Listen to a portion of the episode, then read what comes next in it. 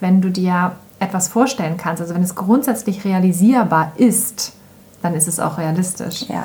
Und dann braucht es halt nur Menschen, die diese Vision mittragen und dich begleiten und dann kannst du alles erreichen.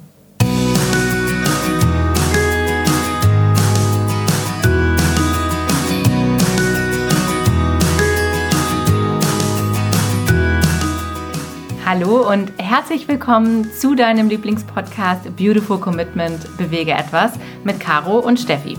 Und wenn du auch das Gefühl hast, anders zu sein und jeden Tag gegen den Strom schwimmst und du so gerne die Welt verändern möchtest für mehr Achtung, Mitgefühl, Respekt und Liebe, aber noch nicht so genau weißt, wie du das anstellen sollst, dann ist unser Podcast genau der richtige für dich.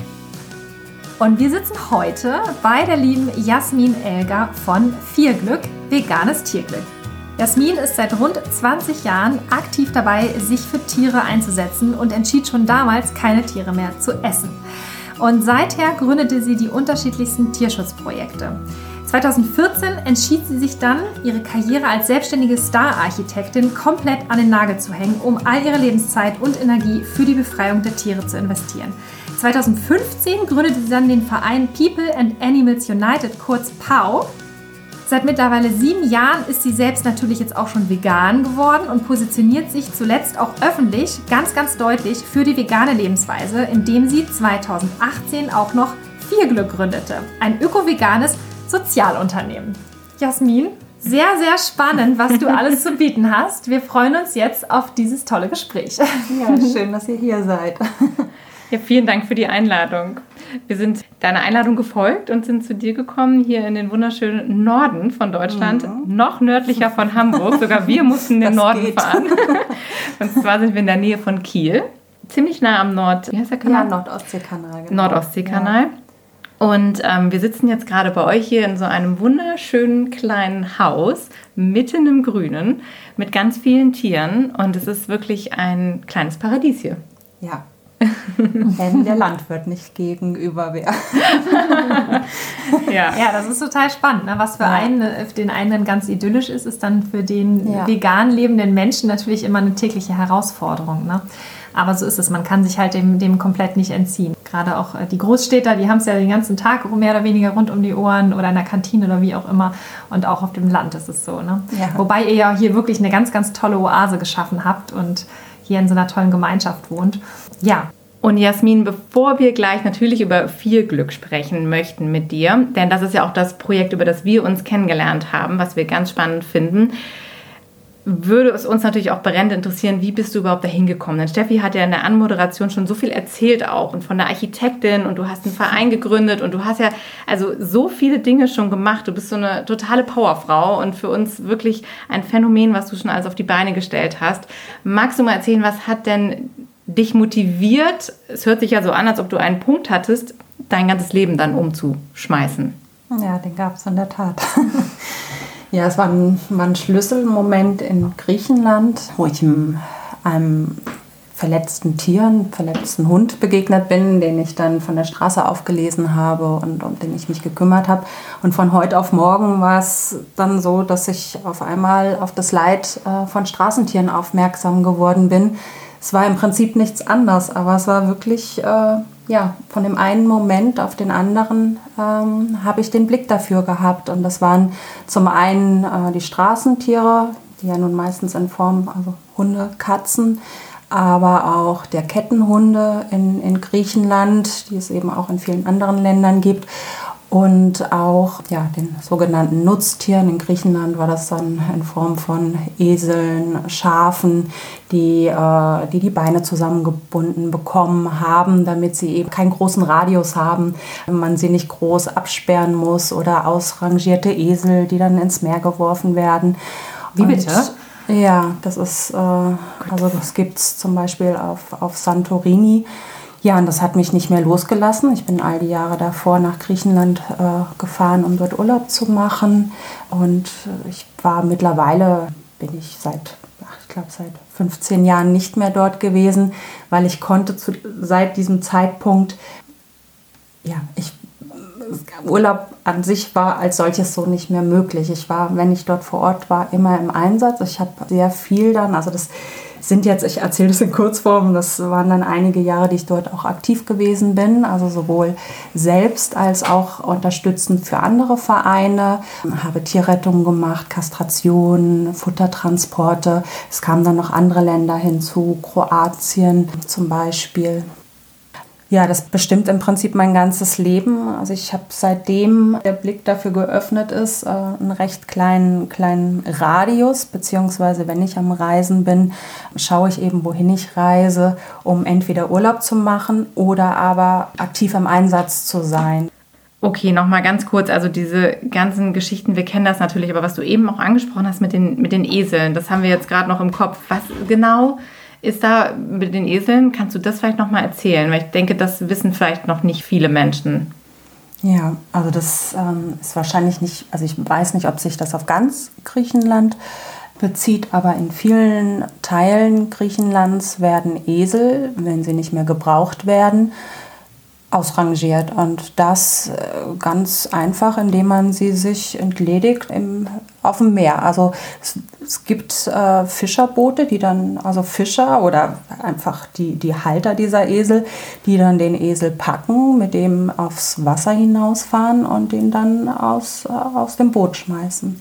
Und äh, das gibt es in der Form aber auch, dass sie von den Klippen geschmissen werden. Unfassbar. Unfassbar. Und das hat auch eine, also auf einer Fähre ähm, habe ich eine ältere Griechin getroffen, die mir das auch erzählte, ganz entsetzt. Also ich habe es aus, ich habe es zum Glück noch nie persönlich mitbekommen. Das habe ich erzählt bekommen, auch von, von Tierschützern, die dort aktiv sind und eben auch von der Griechin. Ja. Das ist ja unfassbar. Ja. Also wir haben ja auch das wirklich schon so viel gehört, aber das ist echt und das also, sind diese Esel, auf denen die Leute dort reiten oder die die als Packesel benutzen? Als, also von denen ich weiß, äh, sind das Packesel, aber ich glaube, das schließt die anderen genauso ein. Das, mhm.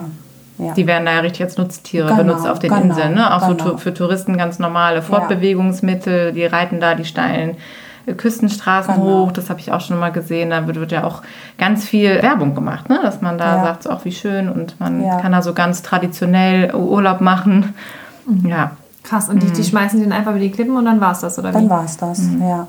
Und so wird auch mit den Tieren generell. Also das trifft nicht, also ich habe da schon Unterschiede auch gesehen. Also weiter im, im, im Norden, auf dem Festland, ging es den Tieren besser. Je südlicher man reist oder auf den Inseln, da sieht man schon Sachen. Also was mich mit so am meisten auch schockiert hat oder wo ich auch noch sehr ja, mit den Bildern zu kämpfen habe, sind Kettenhunde, die ähm, irgendwo liegen. Die sollen dort die Schafe bewachen, die es aber in der Form nicht gibt. Also die liegen im, irgendwo im Outback zwischen Felsen, wo dann eine, eine kleine Straße ans Meer geht und da kommt alle paar Tage kommt da vielleicht mal jemand vorbei und da liegen dann angekettet Hunde, einzeln, auch nicht zusammen, haben da meist dreckiges Wasser, ein paar vergammelte Essensreste liegen und gelegentlich kommt mal jemand vorbei. Und so gibt es auch Höhlenhunde, die dann einfach dort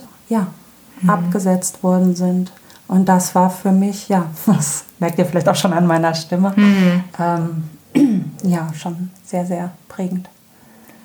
Es ist echt immer wieder bestürzend zu sehen, was es für Zustände gibt so in, in der Welt. Also ich möchte natürlich Deutschland da jetzt gar nicht ausschließen, mhm. aber wenn man reist, also ich kann das absolut nachvollziehen, was du eben gesagt hast. Mir ging das damals auch so in Asien. Mhm. Auf Bali zum Beispiel war das auch so, was da mit den, mit den Hähnen und mit den, mit den Straßenhunden, das ist so grausam und das Verrückte dabei ist, dass es halt etwas ist, was so in der Öffentlichkeit passiert mhm. und die Leute vor Ort sind aber nicht sensibel dafür und das macht es halt nochmal so offensichtlicher, diesen Kontrast. Ja. Deshalb kann man das total gut nachvollziehen, dass es auch was ist, was dich natürlich auch gepackt hat, wenn man das so sieht. Wie bist du denn damit umgegangen? Weil das Tolle ist ja, es gibt ja viele Menschen, die das so sehen und realisieren und dann auch diesen Schmerz spüren. Aber du bist ja dann aktiv geworden. Also es hat ja dein Leben komplett verändert. Wie bist du dann vorgegangen? Was hast du gemacht? Hm. Ja, das war so ein eigentlich ein ja, Prozess, der über, über einen längeren Zeitraum ging. Ich bin dann erstmal aus dem Urlaub äh, wieder in mein, äh, nach Hause gekommen und wieder in, in den Alltag eingetaucht, habe meine Projekte wieder aufgenommen. Ja, hat mich aber nicht losgelassen und ich habe mich dann immer mehr damit beschäftigt und eben auch geguckt, was, was kann ich denn machen, überlegt und äh, auch auch geschaut, was, was gibt es denn für Organisationen dort. Und so ging das dann langsam los, dass ich da den Kontakt zu denen aufgenommen habe und dann eben auch auf eigene Faust. Ich habe auch Tierrettungen gemacht auf eigene Faust. Und das heißt, du hast dich dann da einfach selbstständig um etwas gekümmert oder hast dann in Zusammenarbeit mit Menschen vor Ort was gemacht? Wie genau kann man sich das vorstellen? Oder bist du einfach hingefahren, hast gesagt, ich rette jetzt hier jemanden und dann suche ich mir einen Tierarzt? Wie war das?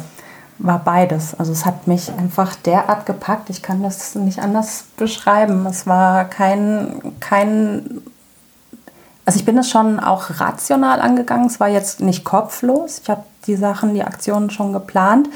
Aber es war, also ich bin meinem Herzen gefolgt und, und das habe ich sowohl alleine gemacht, also Tieren, denen ich dort vor Ort begegnet bin, dass ich zu denen gesagt habe, ich hole dich da raus und bin dann nochmal hingeflogen, um die Tiere da rauszuholen. Das Schlimme ist, dass ich, man kann ja nicht alle rausholen. Und ja. ich denke heute noch an die, die ich nicht rausholen konnte. Und alles gut, ist okay. Du hast es versucht.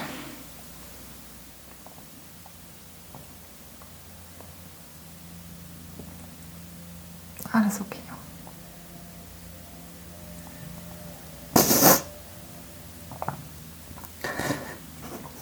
Ja, und das war dann so eine ganz starke Kraft, wo, ja, ich habe das lange Zeit versucht, dann zweigleisig zu fahren. Also ich wollte ja mal Star-Architektin werden, hatte da ganz große Pläne, wollte ins Ausland und habe, also ich habe zwei Studiengänge hinter mir, erst Innenarchitektur studiert, dann Architektur habe direkt nach dem Studium mich selbstständig gemacht mit einem eigenen Büro, habe einen großen Auftrag direkt gehabt für einen Bauherrn, für den ich schon während des Studiums gearbeitet habe.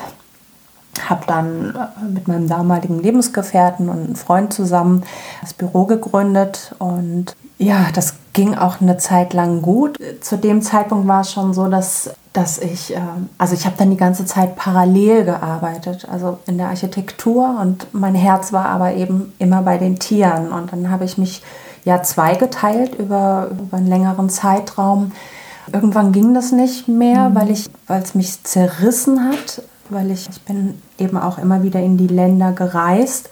Und wenn ich von den mhm. Reisen wieder nach Hause gekommen bin, ging erstmal gar nichts. Ja, und dann habe ich den aktiven ähm, Tierschutz zeitweise eingestellt und dann gesagt, okay, dann verdiene ich eben Geld und nehme das Geld und gebe es den Leuten, die vor Ort sind und sich engagieren und damit die, die helfen können, mhm. was ich jetzt nicht kann.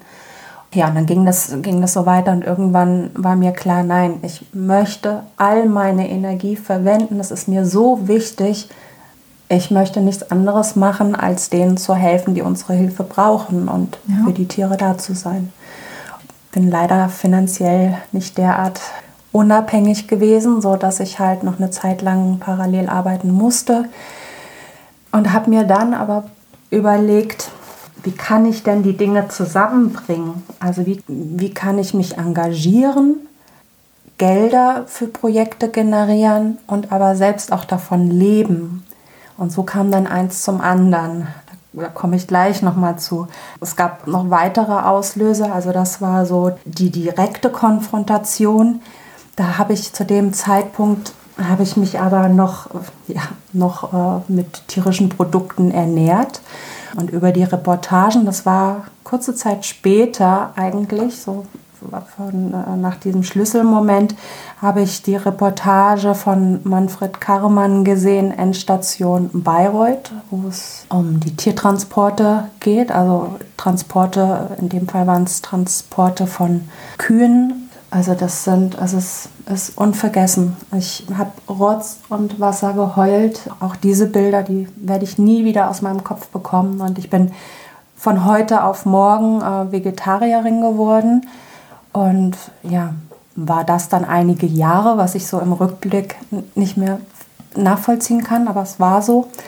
Und dann war es tatsächlich eine zweite Reportage von Manfred Karremann. Also das ist für mich wirklich der, ja, hat echt sehr viel mit seinen Reportagen bewegt.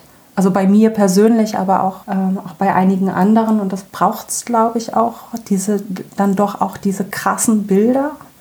Und diese zweite Reportage ging sowohl um, um Mensch als auch Tier, und zwar die Lederherstellung in, in Bangladesch.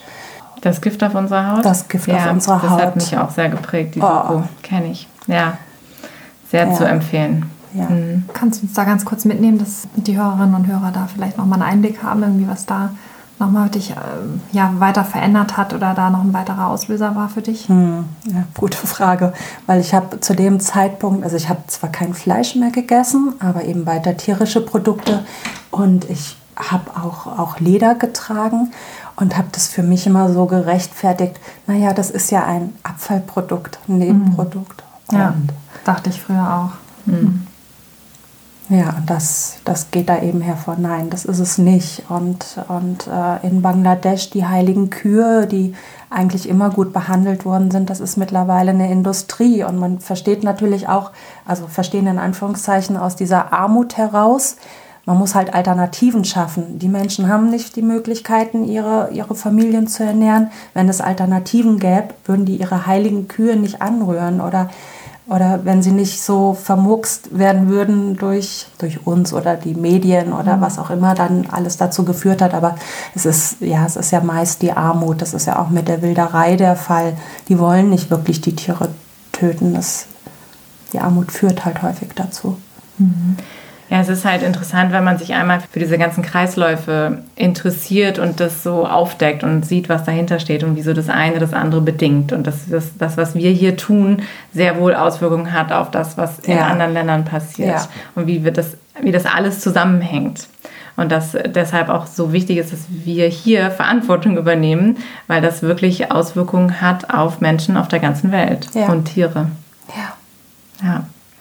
Also es ist so interessant, dass du das so erzählst und wir können dich so fühlen. Also wir sitzen ja auch alle mit, mit Tränen in den Augen und ähm, müssen da auch weinen, wenn wir an diese, an diese Bilder denken und was da passiert auf der Welt, überall. Und wenn man sich einmal öffnet dafür, dass es eben nicht nur bestimmte Tiere sind, die ausgebeutet werden oder die ungerecht behandelt werden, sondern es halt einfach so, so viele Systeme sind, wo Tiere ausgebeutet werden, wo das auf öffentlicher Straße oder hinter verschlossenen Türen passiert. Und umso wichtiger ist es ja, dass man dann nicht daran kaputt geht, an diesem Schmerz und nicht verzweifelt, sondern wirklich sagt, ich, ich werde aktiv, ich tue was. Und du hast es eben schon angedeutet, du hast ja ganz viele Sachen dann probiert und am Ende dann für dich festgestellt, du nutzt jetzt das, was du dir angeeignet hast, auch an Fähigkeiten, so habe ich das jetzt rausgehört. Mhm. Ne? Du hast dann gesagt, so ich habe dann irgendwie Projekte auf die Beine gestellt und Fundings generiert. Und das ist ja das Tolle, dass du dann deine Fähigkeiten eingebracht hast in diese Welt. Und hast dann ja auch ein Herzensprojekt gegründet. Ja. Ja, jetzt wo du das so sagst, ah, das passt ganz gut, dass eigentlich, also man könnte ja so sagen, ach, jetzt hatte ihr alles, ihre Studiengänge und so, war für nichts gut, aber doch, es war dafür gut, dass ich, also ich bin stark zum Beispiel in der Projektplanung und mich zu informieren, also an Informationen ranzukommen und mich zu vernetzen mit, mit Menschen. Und das hat mir auch die Kraft gegeben. Also ich, es hat mir auch immer wieder die Füße und dann den Boden weggezogen. Aber ich habe mich auch immer wieder berappelt und das, was mir so die treibende Kraft gibt, sind eben die Tiere. Also zu mhm. wissen, sie brauchen uns und dass es Menschen wie uns gibt und das ist für mich eine der Kraftquellen, also da in den Austausch zu gehen.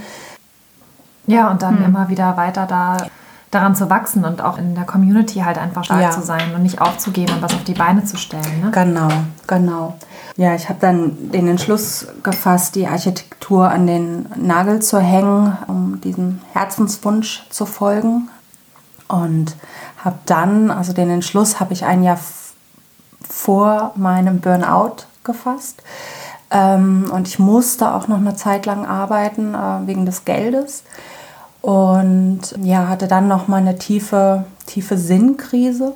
Also da kam einiges zusammen. Also sicherlich zum einen so ja, der Blick für, für das Leid in dieser Welt, was eben einige Jahre vorher noch nicht derart eingenommen hat. Und dann aber auch ja, sicherlich eine Arbeitsüberlastung von der Architektur, dem, dem Einsatz für, für die Tiere und aber auch äh, einiges an Verletzungen so von, von früher, was dann eben alles auf einmal äh, an die Oberfläche gekommen ist. Ja, und zusammen mit meinem Lebensgefährten, er hat unabhängig von mir, wir haben uns über den über unseren Beruf auch kennengelernt in dem Büro später. Und er hat unabhängig von mir den Entschluss gefasst, die Architektur auch an den Nagel zu hängen, um der Künstlerförderung nachzugehen. Ja, und wir hatten zu dem Zeitpunkt beide noch separate, also jeder seine eigene Wohnung und wir haben dann alles runtergefahren, um mit dem, was wir haben, über die Runden zu kommen und unserem Herzenswunsch zu folgen. Und sind dann erstmal, was ich mir am Anfang gar nicht habe vorstellen können, zu seinen Eltern gezogen in, äh, in eine kleine Einliegerwohnung, äh, wo wir eben keine Unkosten hatten, um da erstmal praktisch, also das war, war die Idee, der Grundgedanke, da erstmal wieder äh, zur Ruhe zu kommen, Kraft aufzutanken und sich dann neu auszurichten. Also also mir war klar, ich möchte da für die Tiere, ich möchte da was bewegen und ja, in, in großen Stil. Also so wie ich vorher den Wunsch hatte, Star-Architektin zu werden, war mir klar, ich, ja, ich möchte die Welt retten. Hm. Ja. Ja, wir. wir. müssen gerade so lachen, weil das äh, ja. ist so unser Leitmotto auch immer. Wir müssen die Welt retten. Ja. Hm. Mhm. Verständlich. Ja, es war dann, ach, es war eine ganz, ganz tolle Zeit bei Pauls Eltern. Also es hat mir auch nochmal gezeigt, also ich konnte es mir anfangs überhaupt nicht vorstellen, eben wieder unter so ein familiäres Dach einzubegeben. Also das war persönlich für meine persönliche Entwicklung nochmal ganz toll, so, so dieses familiäre Miteinander. Also da habe ich ganz viel Positives lernen dürfen. Es ist mir richtig schwer gefallen, dort wieder wegzuziehen. Und dann war es ganz toll, wie diese Familie für mich da gewesen ist, Paul und seine Familie. Ich habe dann, also die Idee war ja eigentlich mal nichts zu machen, zur Ruhe zu kommen, aber ich habe dann sehr viel mehr gemacht, aber nur noch die Dinge, die ich machen wollte. Und das mhm. war eben, mich für die Tiere einzusetzen. Und ja, diese Familie hat mir den Rücken freigehalten. Die haben gekocht, die haben eingekauft, die haben geputzt. Ich musste da, ich war da völlig die haben, die haben gut gefunden, was ich gemacht habe, haben immer mal wieder gesagt, du musst aufpassen so auf deine Kräfte, aber haben mich machen lassen und dafür bin ich einfach wahnsinnig dankbar, weil ich mich da voll und ganz drauf konzentrieren konnte. Und Schön. ja, ja, und ich habe dort keine Miete gezahlt. Ich hatte in dem, zu dem Zeitpunkt, ich hatte ja auch keine Einnahmen und habe aber, ist ja nicht so, dass ich auf der faulen Haut gelegen habe. Ich habe halt alles, was ich ja, ich habe halt die ganze Zeit, ich habe mehr gearbeitet, aber eben mhm. ja in der Projektentwicklung, aber halt immer ehrenamtlich. Und ja, ich bin dann, ja, es gibt ja keine Zufälle, ich bin dann auf ein Projekt gestoßen von dem rumänischen Tierrechtler Claudio Dumitriu, der sich für rumänische Straßentiere einsetzt. 2013 ist es, glaube ich, gewesen, gab es diese Beißattacke. Dort wurde tragischerweise ein Kind von einem Hund getötet. Allerdings wurde es in den Medien anders dargestellt, als es dann tatsächlich vor sich gegangen ist. Mit dem Resultat, also das, äh, der Hund hat das Kind nicht einfach so angefallen, aber das wurde daraus gemacht. Seit, seitdem wurde das Tötungsgesetz wieder in Gang gesetzt. Es gibt Kopf Gelder auf die rumänischen Straßenhunde. Äh, das ist eine ganze Industrie, die da daran verdient und auf übelste Art und Weise diese Straßenhunde einsammelt. Da gibt es Geschichten, es ist, es ist unglaublich, wie diese Tiere zu Tode kommen. Ja, ich habe von dem Projekt gelesen. Claudio wollte zusammen mit, mit ein paar weiteren Leuten in Rumänien ein leerstehendes Tierheim praktisch wieder in Betrieb nehmen und brauchte dafür einen höheren Betrag. Und das war nicht nur so, dass dieses Tierheim praktisch für Straßentiere in Betrieb genommen werden sollte, sondern dass sein Anliegen war, dort ein Leuchtturmprojekt zu schaffen, praktisch Ansprechpartner für diese selbstgemachte Straßenhunde-Problematik zu werden und natürlich verbunden mit Kastrationsprojekten, also praktisch ein Dog-Management, weil die, das, das Problem ist, habe ich ja gerade gesagt, hausgemacht. Also man könnte mhm. es ganz einfach strategisch angehen, indem man kastriert, kastriert, kastriert. Aber dort vor Ort hat eben niemand Interesse dran, weil ja jeder dran verdient.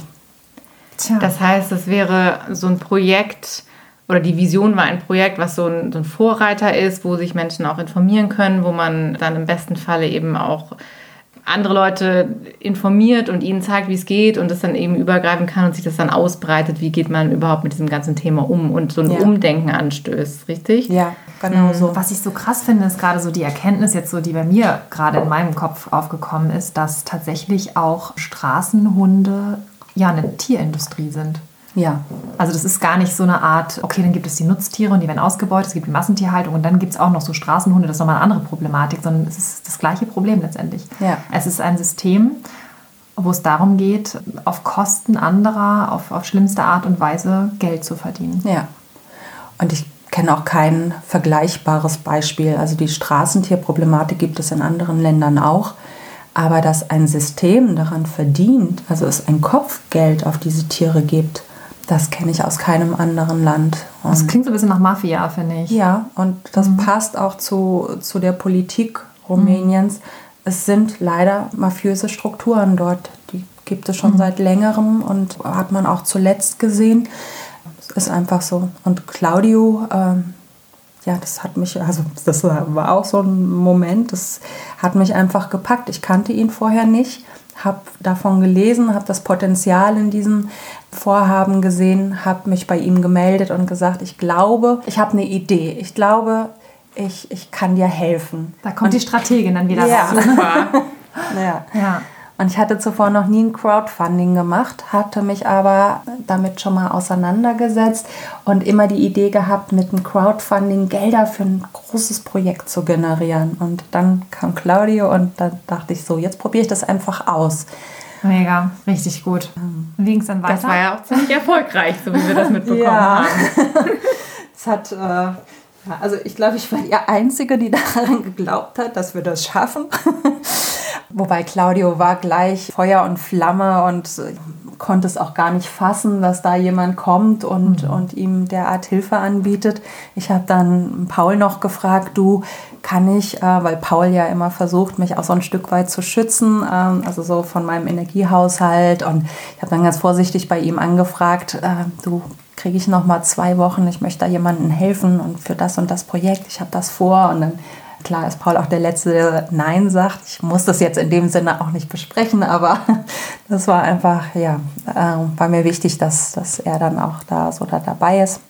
Ja klar, er hält dann wieder den Rücken frei. Ja, ne? genau. Mhm. Also insofern ist das schon klar auch eine Absprache, mhm. weil man lebt ja miteinander unter einem Dach und ja. Mhm. Und da dann das Go zu haben, gibt natürlich auch eine ganz ja, andere Energie mit ja, rein. ja auch ganz anders ähm, ja, ja. all in gehen letztendlich. Genau, ne? genau. Mhm. Weil das ist ja auch so ein Punkt, ne? Der Lebensgefährte muss mitspielen. Und ich hatte das in anderer Weise eben schon, also in, als es in mhm. Griechenland mhm. losging mit den Straßentieren und ich nur noch in Aktion war, da war wenig Verständnis dafür und das äh, dann auch schwierig. Mhm. Naja, und mit dem Crowdfunding, also es ging dann darum, 200.000 Euro für dieses Tierheimprojekt zu, zu generieren. Wow.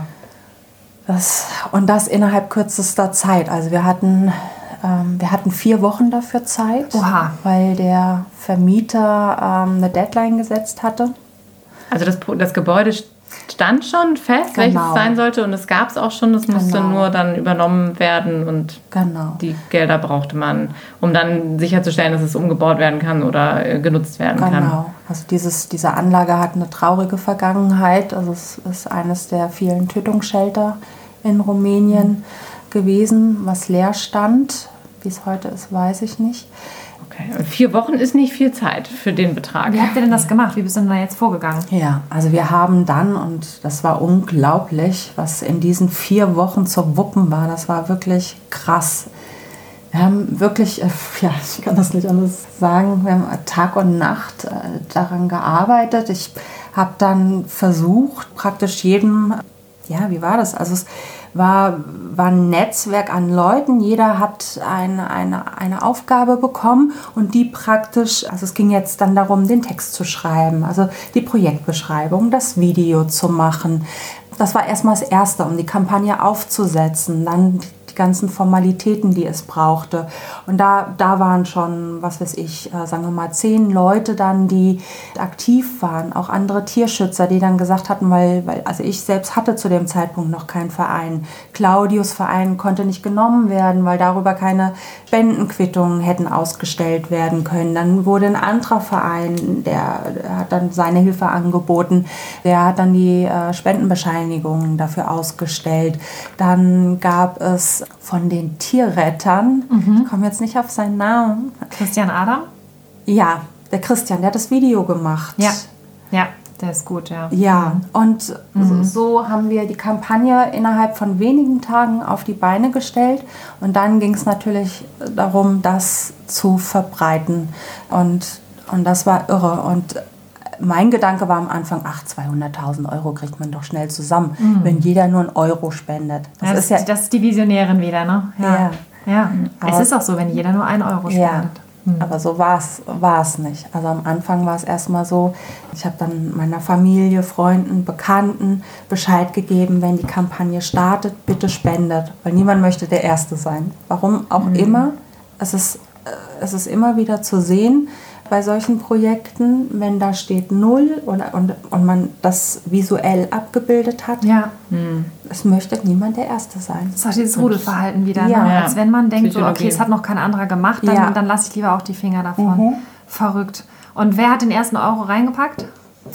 Das war tatsächlich einer der, ähm, einer der Beteiligten in unserer Gruppe. Also Super. es waren Schweizer Tierärzte mit dabei und Pauls Eltern. Super. Genau, das waren die Schön. ersten. Und ja. so kam dann praktisch, ging, ging das ganz langsam los und das hat sich dann aber ganz, ganz schnell auf, aufgebaut. Und dann hat sich das irgendwann verselbstständigt. Also wir haben das bei Facebook. Damals war Facebook noch ein besseres Medium. Ich habe heutzutage habe ich das Gefühl, ja, es ist so ein bisschen träge geworden. Also die, die Resonanz ist sehr gering. Ich selbst mache auch nicht mehr so viel auf Facebook, weil einfach zu viel zu viel mhm. ist. Also privat mhm. mache ich ohnehin nichts dort, sondern mhm. nur in, im Auftrag. Im Auftrag, ja, genau, das ist mhm. schön gesagt. Und ja, und da war es dann aber so, also wir haben das halt als Gemeinschaftsprojekt aufgebaut und die Community mit, mit eingeladen, mit eingebunden. Und es war unglaublich. Es haben sich wahnsinnig viele Vereine beteiligt, haben für uns, für dieses Projekt Spenden gesammelt. Toll von den eigenen Vereinen, wo sonst immer heißt, ja, wir haben selbst genug Probleme, nee, unsere Tiere. Und da spielte das alles keine Rolle mehr. Man hat alle, wir haben alle an einem Strang gezogen. Schön. Und da gab es Geschichten von, von Taxifahrern, die, also ein, da gab es einen Taxiunternehmer, der dann bei seinen Taxifahrern, die haben dann alle angefangen zu sammeln. Und wow. eines der mit der schönsten Geschichten ist gewesen, dass in, in einem Flüchtlingslager hat einer der der ähm, Helfer dort vor Ort von unserem Projekt erzählt. Und dann haben doch tatsächlich die Flüchtlinge Geld gesammelt. Und Wahnsinn. tatsächlich nicht, weil es Flüchtlinge sind, sondern sie hatten ja nun, nun wirklich gar nichts. Und wir haben aber auch immer wieder gesagt, also selbst 10 Cent, ne, wenn jeder 10 Cent Natürlich. geben würde. Ja. Und das finde ich Toll. eben auch so berührend. Und diese Menschen die waren ja nun wirklich in großer Not und sind es wahrscheinlich heute noch. Und trotzdem haben sie für andere in Not und sogar noch für Tiere, sonst heißt es ja immer, warum kümmerst du dich nicht um Menschen? Ja. Und diese Menschen ja. in Not haben für Tiere in Not gespendet. Toll. Also es Wahnsinn. war unglaublich. Toll. Ja. ja. Ja, das ist eine richtig tolle Geschichte. Also das ist echt krass, was man in kurzer Zeit so bewegen kann, ne? wenn man da Wahnsinn. wirklich mit einer großen Vision rangeht, groß denkt ja, und einfach sich auch nicht davon beunruhigen lässt, was andere Leute sagen. Ne? Wenn es heißt, ach, das wird ja eh nichts oder was willst du alleine schon ausrichten Ja. oder in so kurzer Zeit, das ist doch alles unrealistisch. Und Ja. es gibt so einen schönen Spruch, der heißt, wenn du dir etwas vorstellen kannst, also wenn es grundsätzlich realisierbar ist, dann ist es auch realistisch. Ja. Und dann braucht es halt nur Menschen, die diese Vision mittragen und dich begleiten und dann kannst du alles erreichen. Ja, das denke ich auch. Ja. Das heißt, ihr habt es erreicht, das Ziel. 200.000 Euro in vier Wochen. Ja, Wahnsinn. Wahnsinn. das, ja, das war natürlich also eine unbeschreibliche Freude. Es ging dann leider nicht derart positiv aus, wie, wie es dann erst aussah. Also es gab verschiedene Gründe, das werde ich jetzt auch recht kurz halten. Es waren mehrere Leute, die daran beteiligt waren und unter anderem ein älteres Ehepaar, für die, glaube ich, das Projekt insgesamt einfach ein zu großes Ding wurde zu dem Moment, also das ist meine Sicht auf die Dinge, das Projekt einfach zu groß. Wir haben vielleicht auch nicht damit gerechnet, dass wir das wirklich schaffen.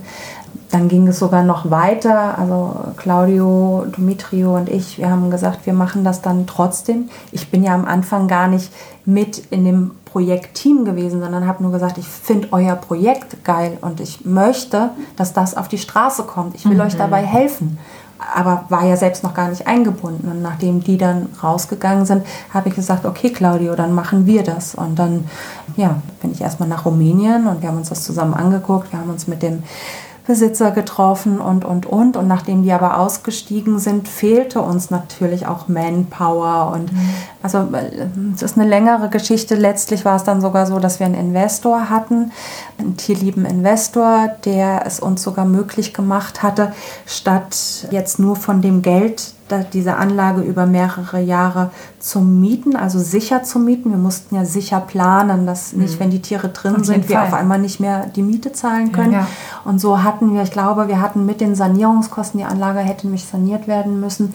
Wir hatten so eine sichere Miete plus Versorgung der Tiere für ein Jahr. Also das hört sich jetzt wenig an, weil 200.000 ist viel Geld, aber da war angeschlossen noch eine Tierklinik und so. Das hätte halt einfach alles gemacht werden müssen. Und wir wollten natürlich auch nicht diese Anlage, wie sie üblich sind, diese kleinen Zellen in diesen Tötungsanlagen, sondern wir wollten daraus eine offene Anlage machen, aber auch sicher, weil es immer wieder zu Beißfällen kommt, also untereinander der, der Hunde.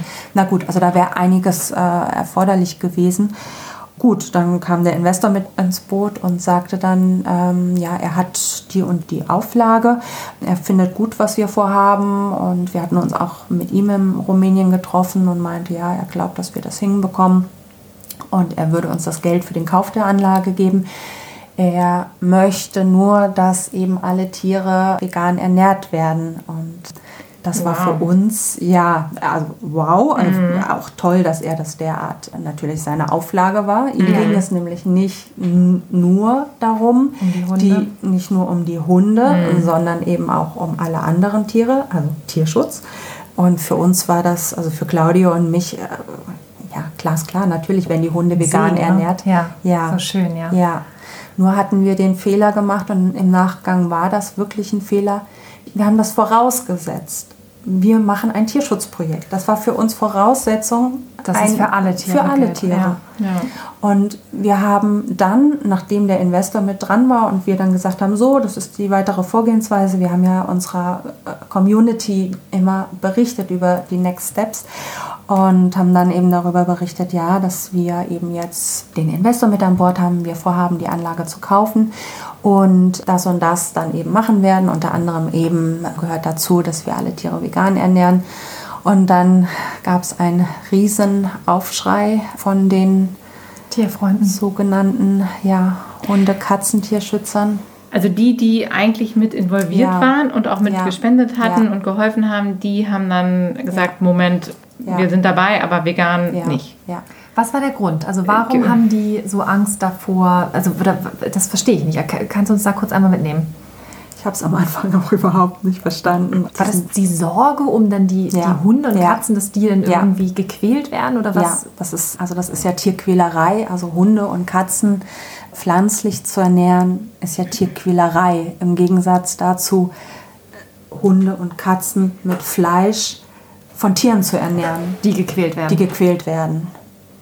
Ja. Da fällt mir nichts so ein. Das war einfach. Also die, die, also nur, dass ich das jetzt nochmal so verstehe Ja. und alle anderen Tiere werden sich wahrscheinlich auch wundern, was ist denn das aus dem Projekt geworden? Also das heißt, dadurch, dass die Tiere jetzt nicht konventionell mit Fleisch, wie man das halt so kennt und das halt so macht, gefüttert werden, haben die denn sich dagegen entschieden. Das ganze Projekt ist dann doch nicht umgesetzt worden, weil äh, dann lieber gar nicht. Und dann, dann weder ist den, den anderen Tieren geholfen, die ja im Futter landen, noch den Hunden und Katzen vor Ort, denen man eigentlich helfen wollte. Habe ich das so richtig verstanden? Ja, also es gab da praktisch nochmal so zwei Abschnitte. Also der erste war dann so, dass die Aufregung derart groß war. Also das ging dann auch wirklich unter die Gürtellinie. Das waren keine qualifizierten Kommentare, es waren auch keine. Vom Großteil der Menschen hat man einfach auch gemerkt, dass sich mit dem Thema nicht auseinandergesetzt wurde. Man kann ja Sorgen teilen und das ist ja auch berechtigt und das, die, die trage ich auch.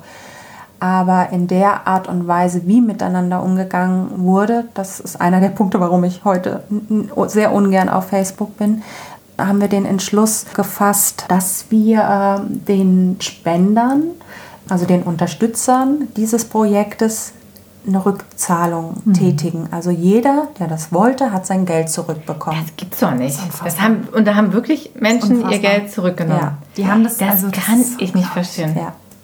Da, also da frage ich Und- mich manchmal echt irgendwo, wo da der gesunde Menschenverstand Ja. ist. Ja. Ja. War denn der Vorwurf auch, dass Sie das Gefühl hatten, weil ihr das nicht kommuniziert habt, was du ja sagtest, weil für euch war das irgendwie klar oder am Anfang das vielleicht auch noch gar nicht das Thema. klar. Genau, dass man da sich gar keine Gedanken drüber macht und dann der Vorwurf war, dass Sie deshalb quasi falsche Tatsachen erzählt bekommen haben das oder gar nicht wussten, genau, worauf sie sich einlassen. Aber was war der größte Vorwurf dabei? Es war beides, also sowohl das, was du jetzt gerade gesagt hast, was wir einfach unterschätzt haben oder wir haben uns keinen Kopf gemacht. Es war nicht auf dem Schirm, sonst hätten wir es, glaube ich, einfließen lassen. Also jetzt würde ich sagen, mit Sicherheit hätten wir es einfließen lassen. Das war der eine Punkt. Und der andere Punkt war einfach dieser, dieser Vorwurf der Tierquälerei. Wahnsinn. Man kann keine Tiere, die Karnivoren sind, pflanzlich ernähren.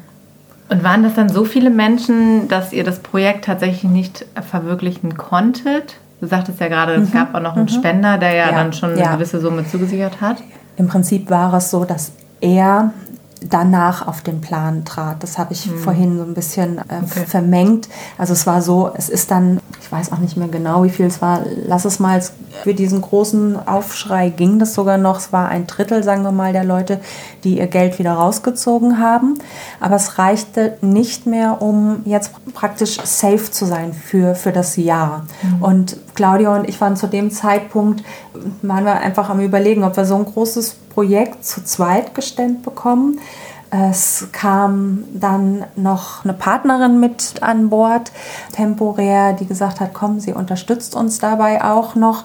Aber auch das hätte uns ja nicht diese finanzielle Sicherheit gebracht. Und dann kam eben der tierliebe Investor mit hinzu, der gesagt hat, so, macht mir, macht mir einen Plan. Wie sieht euer Vorhaben aus bei einem Mietprojekt? Und wie wäre es denn, wenn wir es kaufen? Und man hat dann noch geguckt mit Ländereien, was kann man, weil das war ein Grundstück, was aus mehreren Teilen bestand, was kann man eventuell noch weglassen, um eben auf ein Invest von einer Million zu kommen. Der Besitzer wollte zwei Millionen ursprünglich haben und wir haben es wirklich auch das. Also es waren so viele Dinge, die dann auch gepasst haben und geklappt haben. Am Ende hätten wir diese Anlage für eine Million Euro bekommen. Letztlich, auch das sollte vielleicht wieder so sein. Dieser Investor hatte uns einen Handschlag gegeben. Wir haben uns in Rumänien getroffen, also das, was ich vorhin alles schon erzählte. Und auf einmal war auch von ihm nichts mehr zu hören. Also es war ganz, ganz irre und auch bis heute nicht nachvollziehbar. Und das war dann der Punkt, wo wir gesagt haben, okay, wir müssen, um dann nicht in, in so großer Abhängigkeit zu anderen zu stehen, wir brauchen einen sicheren Rahmen. Deswegen gründen wir einen Verein. Nicht um noch einen weiteren Verein zu haben, sondern um, um eine Sicherheit zu haben und eben in diesem gemeinschaftlichen Arbeiten, was, was ich auch immer gemacht habe, im Netzwerk arbeiten, dann von uns aus einfach starten zu können und ja mit der Sicherheit eines Vereins im Rücken. Ja, was du gerade beschrieben hast, ist ja das Phänomen, man möchte ja viel bewegen, man sucht sich natürlich Menschen, mit denen man das gemeinsam umsetzen kann. Und dann, dann ist es auch ganz wichtig, dass man vertraut ja. und den Menschen das Vertrauen entgegenbringt und sich darauf verlässt, gewisse Zusagen natürlich. Und wenn ihr das natürlich auch schon zweimal jetzt erlebt habt, dass solche Dinge auch wieder zurückgenommen werden, das ist ja das Phänomen auch so ein bisschen der heutigen Zeit, oder? Das Commitment, dass die Leute wirklich wenn sie dann merken, oh, jetzt wird es ernst, dann auch gerne kalte Füße bekommen, Angst bekommen und sich zurückziehen. Das finde ich so bemerkenswert, weil was du gerade beschrieben hast, du hast ja auch angefangen und hast gesagt, okay, ich mache euch das Crowdfunding. Und auf einmal warst du äh, einer der 50 Prozent von diesem Projekt und hast nicht zurückgezogen und hast nicht gesagt, so, nee, okay, das will ich jetzt aber nicht, sondern du hast es durchgezogen. Was glaubst du, warum das so unterschiedlich ist bei Menschen? Das ist eine sehr, sehr gute Frage. Da habe ich mir noch nie Gedanken gemacht ich kann nur für mich sprechen. Also dieser, dieser innere Antrieb ist so groß. Und ich stelle die Frage, weil sich das für mich richtig anfühlt, stelle ich mir nicht die Frage, was könnte denn passieren? Weil ich bin, bin mir sicher, also mit der Energie, mit der ich da herantrete und mit dem, was ich, äh, mit meiner Absicht, dass ich das auch erreichen kann. Und wenn ich mir halt Menschen hinzuhole, die eben genauso so agieren. Und natürlich ist das anstrengend und braucht seine Zeit, aber ich, ich, ich habe nicht diese Zweifel. Also es gibt ja Gründertypen und es gibt die Typen, die brauchen halt ein festes Arbeitsverhältnis. Aber wenn man doch für eine Sache ein Anliegen hat, ist das ja was anderes als ein Beruf, den man ausübt. Das ist ja ein innerer Antrieb. Von daher, also deine Frage finde ich super. Von daher kann ich nicht verstehen, wie so ein innerer Antrieb dann so, dass man sagt, nee, mache ich jetzt nicht mehr. Dann mhm. war der vielleicht aber gar nicht da. Dann war der vielleicht nicht, nicht da, nicht groß genug. Ja. Mhm. ja. Oder für eine Sache, dass man doch irgendwie was anderes damit mhm. im Sinn hatte. Also wir sagen ja auch immer, dass ähm, wenn dein eigenes Warum ja dahinter so stark ist, dann findet das Wie ja immer einen Weg. Mhm. Und das ist halt der Punkt. Und es gibt halt ganz viele Menschen, die haben halt nicht dieses starke Commitment. Wir haben gerade gestern zum Beispiel auch noch ein Interview aufgenommen mhm. und das haben wir nach Mitternacht gemacht.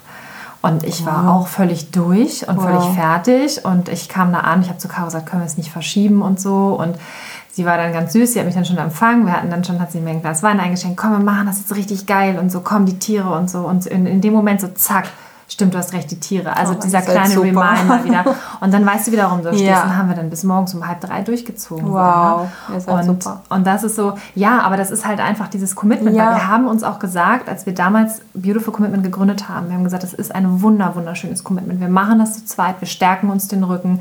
Zwischen uns passt kein Blatt und wir ziehen das durch und wir wissen warum. Und das ist die Marschroute. Ja.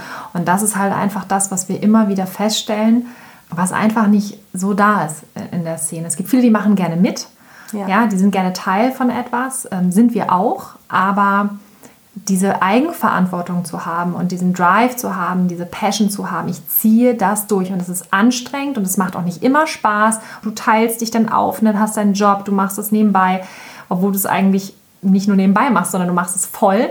Ja, also das heißt, du machst eigentlich den ganzen Tag nichts anderes, als nur noch zu arbeiten, aber du weißt, warum du das machst und deswegen gehst du nach vorne. Und, und das ist halt etwas, das ist nicht, das ist nicht, liegt nicht in jedem drin. Und du sagtest auch so, wenn man so ein Gründertyp ist, hast du gesagt. Und das ist halt auch dieser Punkt. Ich glaube, wir sind alle irgendwie Gründertypen. Ich glaube nur, dass wir nicht alle wissen, was wirklich, wirklich unser Warum mhm. ist, was wirklich dahinter ja. steckt. Ja, das ist entscheidend. Ja. Und bei dir ist es halt einfach so, man spürt es einfach so. Ne? Und ähm, so dieses, dieses komplette Ding, ich ziehe das durch, ich habe die Vision, ich denke groß und und das ist ja auch der Grund, warum, das finde ich halt so ganz, ganz charmant. Vielleicht können wir da ja mal einen Übergang schaffen, nämlich zu viel Glück, weil da geht es ja auch um Ernährung von diesen sogenannten Haustieren. Ja, ne? ja. Hat das was damit zu tun, dass du gesagt hast, jetzt, jetzt mache ich das publik, jetzt mache ich das groß, nimm uns doch da nochmal mit irgendwie, warum, was der Auslöser war, weshalb du von diesem Projekt, was ja jetzt fast gescheitert ist sozusagen, obwohl es so viele tolle Aussichten hatte, warum du jetzt gesagt hast, ich mache mein eigenes Ding und ich gründe jetzt auch noch Vier Glück. Und da geht es mhm. genau um das Thema. Ja, bevor ich zu Vier Glück komme, würde ich gerne noch, noch was zum Verein sagen. Claudia und mich verbindet eine ganz, eine ganz mittlerweile ganz enge Freundschaft, äh, auch wenn aus dem Projekt nichts geworden ist. Und ja, daraus hat sich mehr oder weniger unser Verein gegründet und so, so eine meiner Leitsprüche ist, wenn es mal wieder so weh tut oder so, wer weiß, wofür es gut ist. Also ja. bei Tieren kann ich das jetzt, die, denen man nicht helfen konnte, kann ich das jetzt nicht gerade sagen, aber wie jetzt bei dem Projekt, wer weiß, wofür es gut gewesen ist. Und das eine hat nicht geklappt, aber vielleicht hätte es uns auch zerrissen und dafür haben sich jetzt andere Dinge aufgetan, wie dieser Verein. Und äh, also ich habe dann die, die Gründungsinitiative, ich glaube 2017 dafür ergriffen und unter anderem auch, um, um die Tierrechtsarbeit von Claudio Dometrio mit zu unterstützen. Das ist auch ein ganz unglaublicher Mensch, der seinen Beruf auch an den Nagel gehängt hat. Er ist ursprünglich auch Ingenieur gewesen und ist dann eben, also durch das Tötungsgesetz in seinem Land, ist er dann aktiv geworden und das, das bis heute und ist ein, ein, äh, ja, ein sehr engagierter Tierrechtler, mit dessen Arbeiten große, sehr große, die größten Vereine arbeiten. Aber dieser Mensch hat sich und seine Familie nicht durchbringen können oder durchschlagen müssen, hat sich immer wieder Geld leihen müssen, um über die Runden zu kommen. Dabei hat er alles ja auch alles auf eine Karte gesetzt und eben auch nicht um, also nicht um Geld zu verdienen, sondern um, um seinem Herzen zu folgen. Er hat einfach gesehen, das ist Unrecht und er muss da was machen. Und, und sein Freund ist an seiner Seite. Das ist eigentlich ein Historiker oder so. Und auch er lebt in ganz ärmlichen Verhältnissen. Und ich, ja, also ich, macht mich so ein Stück weit wütend, gerade jetzt, wo ich es erzähle, weil ich äh, die, die Not von Claudio immer wieder mitbekomme dass eben also in, in, in großen Vereinen Gehälter und warum eben Arbeiten von Tierrechtlern oder von so aktiven Menschen nicht dann mitgetragen wird. Warum kann das Netzwerk da nicht greifen? Also da machen wir es doch auch alle zusammen für die Tiere und nicht, weil ich mir auf, auf mein Vereinsschild schreiben möchte, ich habe dieses Gesetz durchgebracht. Und ja, das ist uns also ein ganz, ganz wichtiges Anliegen. Also A, seine ganz wertvolle Arbeit zu unterstützen und aber auch als, als Netzwerk zu agieren, also mit, mit Menschen und Organisationen, die sich für Tiere einsetzen, die gleichen Anliegen, Werte teilen, miteinander zu kooperieren. Und wir haben das ganz oft, dass wir Hilferufe bekommen von anderen Vereinen, aber auch von Privatleuten und wir versuchen, soweit wir es können, zu helfen und kriegen auch immer wieder Rückmeldung, ja, wir haben auch andere gefragt, wir kriegen keine Rück, wir kriegen nicht mal eine Rückmeldung, dass sie nicht helfen können. Mhm. Und wir können auch nicht immer helfen. Also bei einem der letzten Kuhrettungen hätten wir es finanziell nicht stemmen können und da war dann das Agreement, schau bitte, wir kriegen es finanziell nicht gestemmt, schau, dass du andere Vereine mit ins Boot holst. Ja, und mit der Unterstützung anderer Vereine war es uns dann eben auch möglich, jetzt letztes Jahr unter anderem auf einen Schlag 15 Rinder zu retten. Und dabei haben uns geholfen, der Verein Laufen gegen Leiden, ein Licht der Hoffnung, rettet das Huhn, der Europäische Tier- und Naturschutzverein, der Tierschutzverein Heilbronn und Umgebung, die Tierhilfe Franken, der Gnadenhof Gollach-Ostheim und Lasst die Tiere leben und auch die Uli Stein Stiftung. Und das ist einfach, also wie bei der Crowdfunding-Kampagne, es geht nicht alleine. Wir schaffen das nur zusammen. Und ich ja, bin, bin immer wieder bewegt, wenn dann eben auch andere Vereine, die auch zu kämpfen haben, aber auch unterstützend da sind. Die Vereine, die du jetzt genannt hast, sind ja überwiegend kleinere, lokalere Vereine gewesen. So hat man es jetzt vom Namen wahrgenommen und nicht die großen Tierrechtsorgas, die man so kennt, die jedem geläufig sind. Das ist ja total schön, das zu hören, denn wir haben ja eben auch schon mal über Community gesprochen und wie wichtig das ist, dass wir uns gegenseitig eben unterstützen und eigentlich immer diese große Vision vor Augen haben und sagen, hey, es geht uns doch allen hier um das Gleiche. Wir wollen doch das Gleiche bewirken. Was glaubst du, warum ist es so schwierig? Warum macht sonst immer so jeder seins? Weil du hast es vorhin auch nochmal betont, wir wollten nicht noch einen Verein gründen. Aber wieso ist es am Ende doch so, dass da so viele kleine Vereine unterwegs sind? Hm. Ich glaube, das sind mehrere Gründe. Zum einen sind die sogenannten Tierschützer, da menschelt es immer sehr, sehr viel. Was ähm, meinst du damit? Ah, es, es, gibt so, also natürlich bei der, bei der Dogtown-Kampagne jetzt, also dieses Crowd, bei dem Crowdfunding-Projekt, war es der Fall, dass, ja, dass dann der eine über den anderen redet, der hat dies, der hat jenes und, und wirklich so, so Dinge, wo man denkt, das ist doch jetzt aber nicht wichtig, weil wir haben doch was Größeres vor Augen und will mich auch nicht da rausnehmen. Ne? Ich mache auch nicht alles richtig und das Ego spielt auch hier und da mal mit rein. Aber ich glaube, das Ego ist auch so eine entscheidende Sache. Irgendwie, ja, also ich glaube, es, Tierschutz machen schon auch viele, ich sage jetzt mal Tierschutz, ich meine damit auch aber immer Tierrecht natürlich. Selbstverständlich. Ähm, Was ja eigentlich dasselbe sein sollte. Sollte es selbe sein, ja. aber Tierschutz hat mittlerweile schon mehr so einen negativen Aspekt, weil es oftmals die Hunde-Katzen-Tierschützer sind. Ja, viele Tierschützer bringen auch ja natürlich ihre eigenen Geschichten mit und gibt so ja, viele unterschiedliche Gründe, warum Menschen sich für Tiere einsetzen. Aber ich habe das Gefühl, dass gerade in dem Bereich ja schon auch viele, sagen wir mal, verletzte Menschen unterwegs sind und vielleicht deshalb auch vielleicht angreifbarer sind, verletzlicher. Mhm. Also ich denke jetzt selber laut, das kommt mir mhm. gerade beim, beim Reden, dass es vielleicht deshalb so ein, so ein Pulverfass auch ist. Und dann aber das, was wir vorhin hatten, dieses, ja, das mit dem Ego. Und, und bei dem großen Verein, da habe ich, also das, das, bezieht sich nicht nur auf die großen Vereine, nur, also bei den kleinen Vereinen ist es schon auch so, dass jeder so natürlich zeigen möchte, das haben wir gemacht. Aber natürlich auch aus einer Erfordernis heraus, weil man Spendengelder braucht. Das ist absolut nachvollziehbar.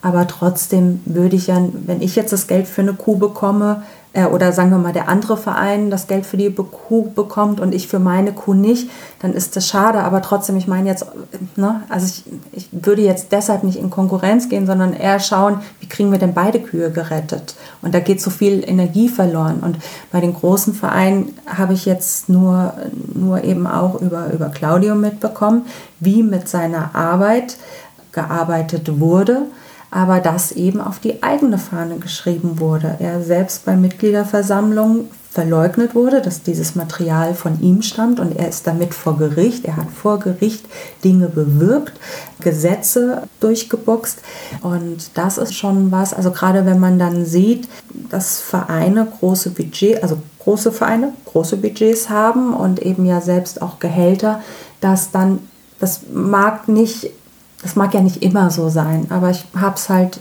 mitbekommen und das führt jetzt eben auch dazu, dass er zum Beispiel sagt, weil er hat jetzt erst letzte Woche wieder ein ganz großes Gesetz durchbekommen und zwar sind jetzt, hat er ähm, bewirken können, dass Vögel in Rumänien, also ich glaube 37 Arten, nicht mehr abgeschossen werden und einige andere Wildtiere eben auch nicht. Also es sind so viele Themen. Also er setzt sich auch gegen die Großwildjagd ein, wo dann eben Geschäftsleute hinkommen und dort Bären abknallen und wo er auch aktiv ist. Und ja, und wir versuchen mit unserem Verein eben ihn bei seiner wichtigen Arbeit zu unterstützen. Aber wir haben halt ein kleines Budget und jetzt ging es darum, also er muss wieder ganz viel dran arbeiten, die Dinge äh, ausarbeiten für, für den Prozess wie kriegt er das finanziert? Er braucht Arbeitsmaterial. Er bräuchte eigentlich Leute, die ihm dabei helfen, diese ganzen Unterlagen zu sichten. Er schafft es alleine nicht. Wo mein erster Gedanke war, ja, können wir uns nicht mit anderen Vereinen zusammentun? Es gibt da zum Beispiel einen Verein, der setzt sich auch gegen den Abschuss von Vögeln ab. Kann man sich nicht mit dem zusammentun? Das ist ein großer Verein, aber schwierig. Mhm. Also. Ja, Wahnsinn. Weil sich der Verein dieses Projekt auf die Fahne gesetzt hat. Mhm. Und warum man da nicht kooperieren kann, ich weiß es nicht. Mhm. Es ist so interessant, ne? weil es gibt so unfassbar viele Themen. Also wenn mhm. du das jetzt auch nochmal so erzählst und diese ganzen kleinen Unterthemen, die wir haben, ja. da merkt man einfach, dass so viel zu tun ist ja. und dass wir so eigentlich so dringend anpacken müssen und anfangen müssen. Und dann ist es umso frustrierender natürlich, wenn man immer denkt, da sind diese ganzen menschlichen Befindlichkeiten, die einfach so sehr im Weg stehen, dass da nicht genug passiert. Ja. Wie kann denn jetzt jemand, der zuhört und sagt, ich finde das total spannend, was ihr macht mit dem Verein, das ist ja der Verein PAU, People and Animals United, den ihr gegründet habt, wie kann man euch denn da jetzt unterstützen? Geht das? Geht es nicht? Doch, das geht, Ja. geht gut. An dieser Stelle machen wir einen kleinen Cut. Und wir freuen uns, wenn du beim zweiten Teil auch mit dabei bist.